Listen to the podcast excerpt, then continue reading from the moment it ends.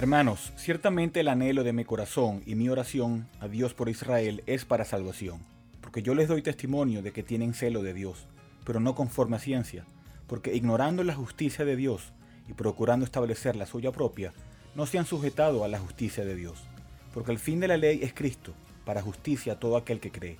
Porque de la justicia que es por la ley de Moisés escribe así, el hombre que haga estas cosas vivirá por ellas. Pero la justicia que es por la fe dice así, no digas en tu corazón, ¿quién subirá al cielo? Esto es para traer abajo a Cristo. O, ¿quién descenderá al abismo? Esto es, para hacer subir a Cristo de entre los muertos. Más, ¿qué dice? Cerca de ti está la palabra, en tu boca y en tu corazón. Esta es la palabra de fe que predicamos, que si confesares con tu boca que Jesús es el Señor y creyeres en tu corazón que Dios lo levantó de los muertos, serás salvo. Porque con el corazón se cree para justicia, pero con la boca se confiesa para salvación. Pues la Escritura dice, todo aquel que en él creyere no será avergonzado. Porque no hay diferencia entre judío y griego, pues el mismo que es Señor de todos es rico para con todos los que le invocan. Porque todo aquel que invocar el nombre del Señor será salvo. ¿Cómo pues invocarán a aquel en el cual no han creído? ¿Y cómo creerán en aquel de quien no han oído? ¿Y cómo oirán sin haber quien les predique?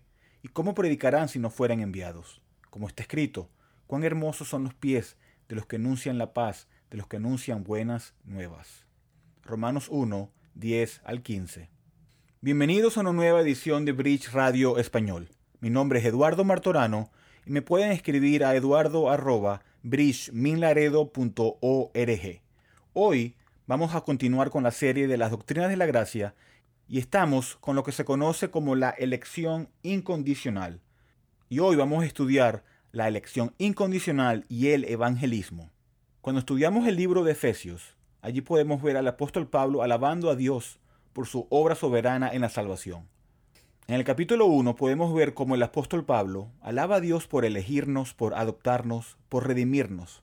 Vemos a Pablo cómo rebosa en alabanza a Dios. Él dice, bendito sea Dios, y también dice para alabanza de su gloria. Alabado sea Él, alabado sea su nombre. Y eso lo podemos ver en los primeros 12 versículos del capítulo 1 de Efesios. Luego, cuando llegamos al versículo 13, vemos que el apóstol Pablo dirige su atención ahora a los lectores de esta carta en el primer siglo y les recuerda su experiencia pasada y cómo se relaciona con todo lo que ha dicho en los primeros versículos de esta carta.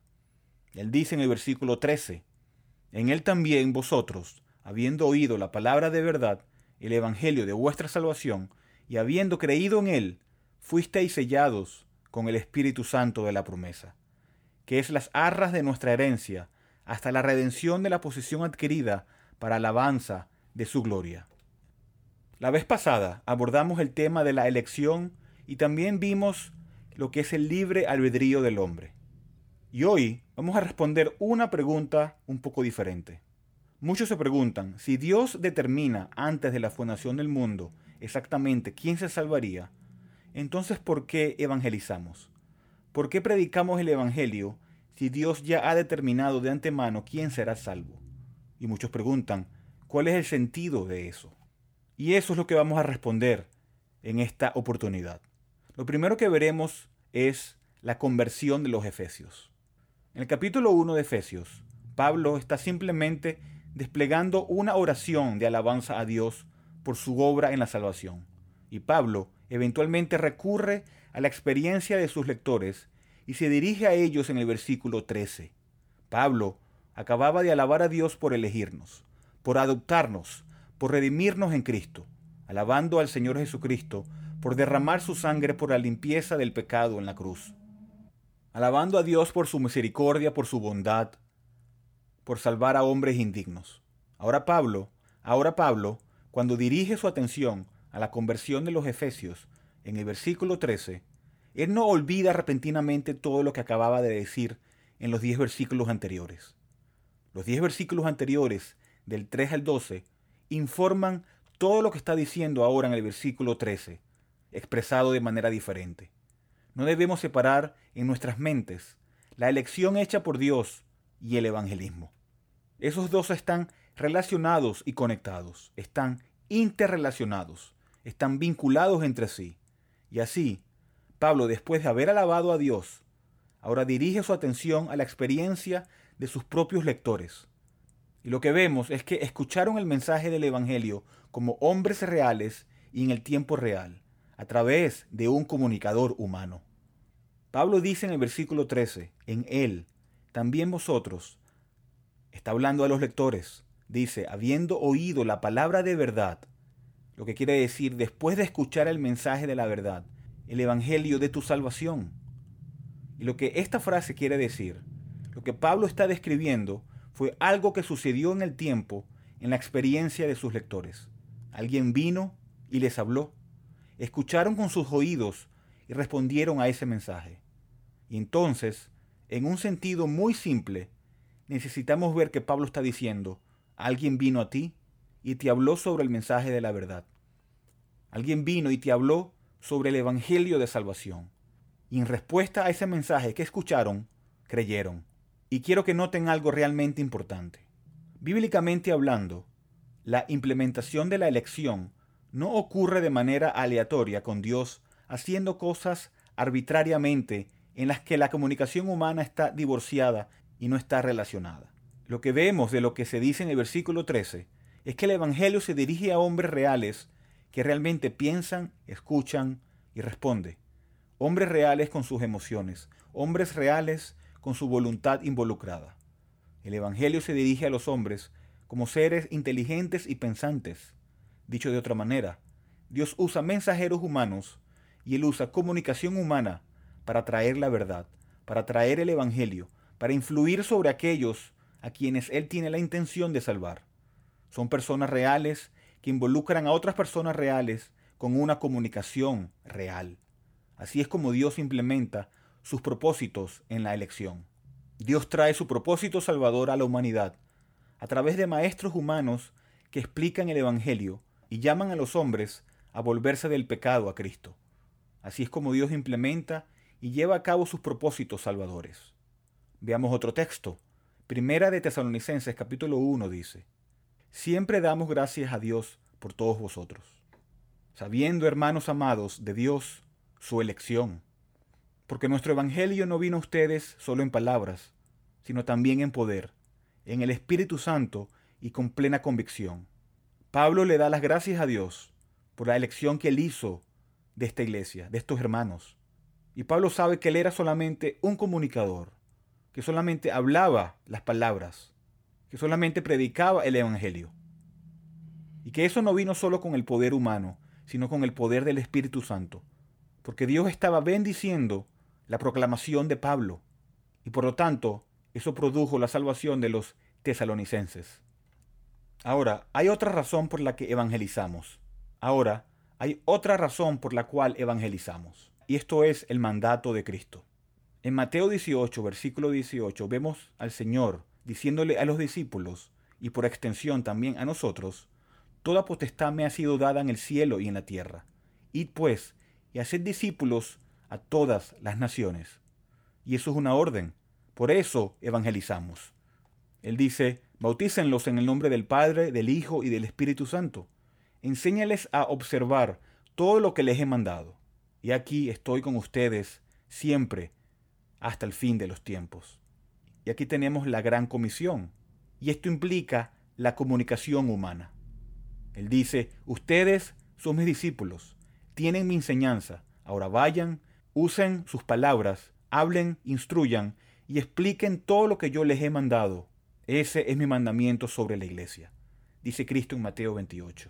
Ahora, no todo el mundo va a enseñar de la misma manera que enseña un pastor, pero le enseñas a tus hijos, hablas con tus amigos, hablas con compañeros de estudios, hablas con tus vecinos, y al compartir estas cosas, lo que quiero que vean es que de esas formas sencillas, en esas interacciones sencillas en las que hablas con ellos, estás llevando a cabo lo que Cristo dijo. Ve y haz discípulos, enséñales, muéstrales la verdad. Por eso lo hacemos. Explicamos la verdad a los perdidos para que tengan la información que necesitan para arrepentirse y creer en Cristo. Cristo nos los ordenó y eso lo resuelve. ¿Qué más necesitamos? ¿Qué otra motivación necesitaría para abrir una Biblia y enseñarle a alguien? Cristo dijo que hiciera esto y es todo lo que necesito saber. Entonces hemos visto la conversión de los efesios y también el mandato de Cristo. Pero ahora pongámonos quizás un poco más teológicos aquí. Imaginemos que alguien insiste, tal vez uno de ustedes que están oyendo, alguien insiste y dice, pero ¿por qué pasar por esta farsa? ¿Por qué haríamos esto? ¿Acaso Dios no ha elegido quiénes van a ser salvos? ¿No va a ser Dios lo que Él quiere? ¿Por qué molestarnos? ¿Por qué actuamos así si el resultado ya está predeterminado? Y ahora lo que quiero abordar es esta objeción. No quiero descartar el hecho de que las personas hacen esta pregunta a veces con sinceridad. Y lo que quiero que entendamos en este punto es que Dios ha elegido usar los medios del evangelismo humano para lograr los propósitos de su elección. Leamos otra vez Romanos capítulo 10, el texto que leímos al principio del audio. Dios no solo escogió quienes serían salvos, Él, soberanamente, libre, sabia, amorosa y misericordiosamente, eligió la manera en que sus propósitos en la eternidad serían implementados en el tiempo.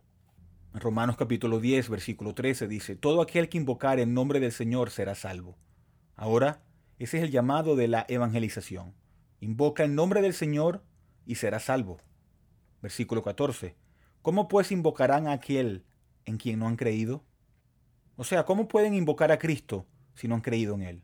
Pablo trabaja de manera sistemática para explicar el propósito y la necesidad del evangelismo, de la proclamación del Evangelio, y muestra por qué es necesario. Y él dice, de manera muy lógica, ¿cómo pues invocarán a aquel en quien no han creído? ¿Cómo creerán en aquel en quien no han oído? ¿Y cómo oirán sin un predicador? ¿Cómo predicarán si no son enviados? Pablo dice, si nadie les dice, no tendrán lo que necesitan para creer.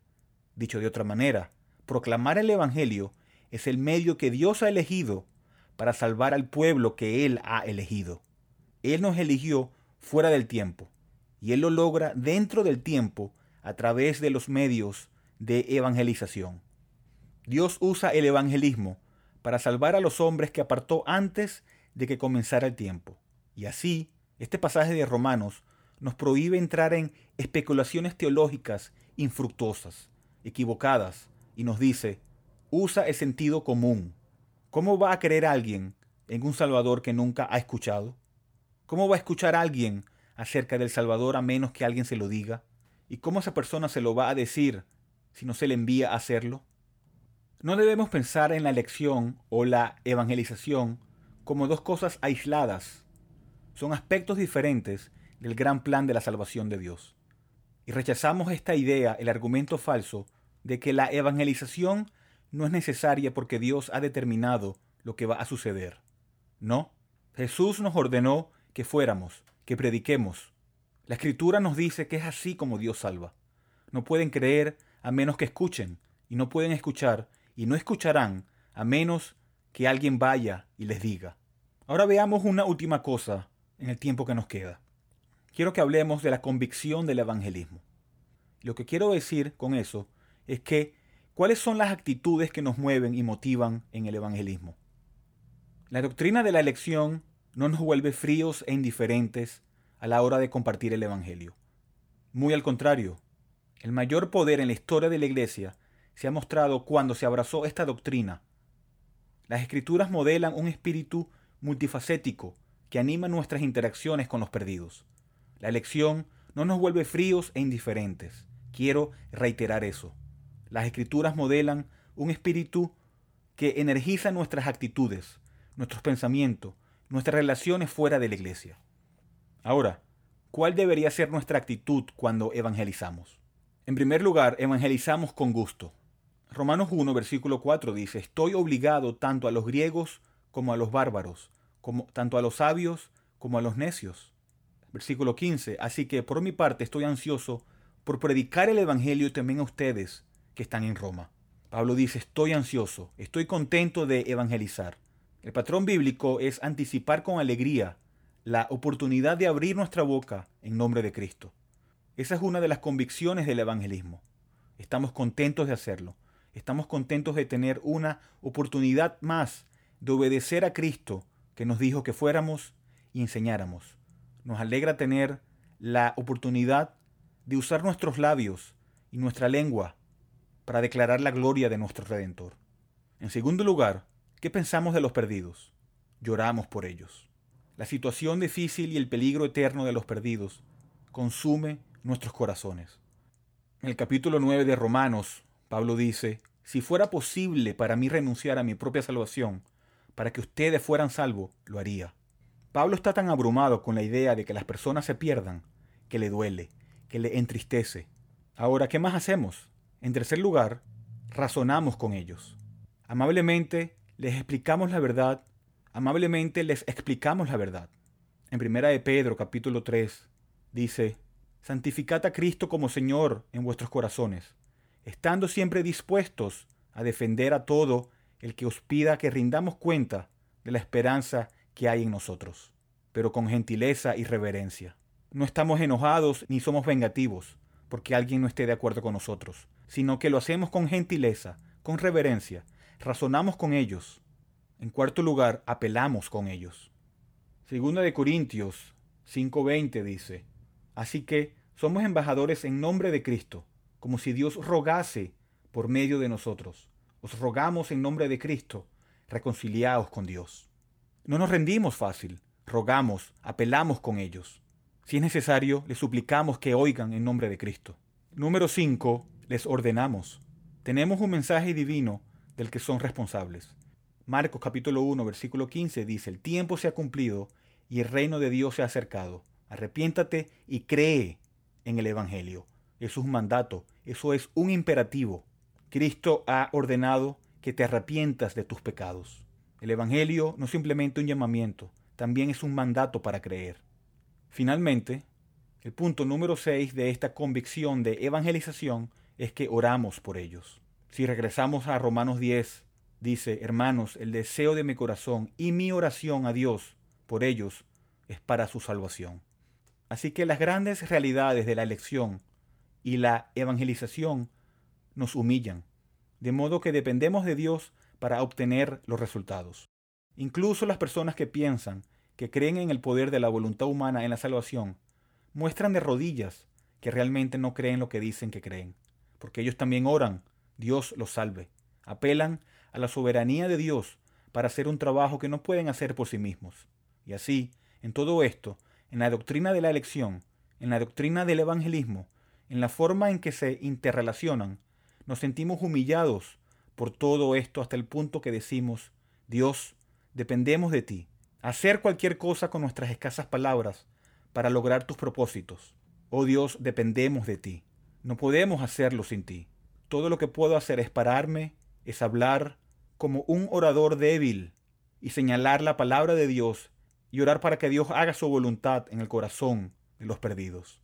La doctrina de la elección nunca ha vuelto frío e indiferente a un cristiano comprensivo. Lo ha comprometido con el poder, con los propósitos salvadores. Y así, hermanos y hermanas en Cristo, compartan el Evangelio libremente. De alguna manera, de maneras que no podemos entender y de maneras que no podemos predecir, Dios usará tu palabra y convertirá a los pecadores a través de nuestro ministerio fiel a Cristo. Hasta aquí este audio de Bridge Radio Español. Bridge es una librería cristiana reformada sin fines de lucro, ministerio de enseñanza y cafetería. Estamos dedicados a discipular y equipar a los cristianos para la obra del ministerio y la edificación del cuerpo de Cristo. Hacemos esto al proporcionar recursos a precios módicos, tales como Biblias nuevas y usadas, y libros cristianos centrados en el Evangelio y materiales de estudio en inglés y español. Por favor, considera apoyar a Bridge Ministries a través de una donación única o mensual, ya que esto nos permite continuar nuestro alcance local e internacional a través de nuestros estudios bíblicos, conferencias y Radio Bridge. Puede donar y encontrar más información sobre nosotros visitando nuestro sitio web en bridgeminaredo.org. Terminamos con la primera pregunta del Catecismo de Heidelberg. ¿Cuál es tu único consuelo tanto en la vida como en la muerte? El Catecismo responde que yo, con cuerpo y alma, tanto en la vida como en la muerte, no me pertenezco a mí mismo, sino a mi fiel Salvador, Jesucristo. Gracias por escuchar.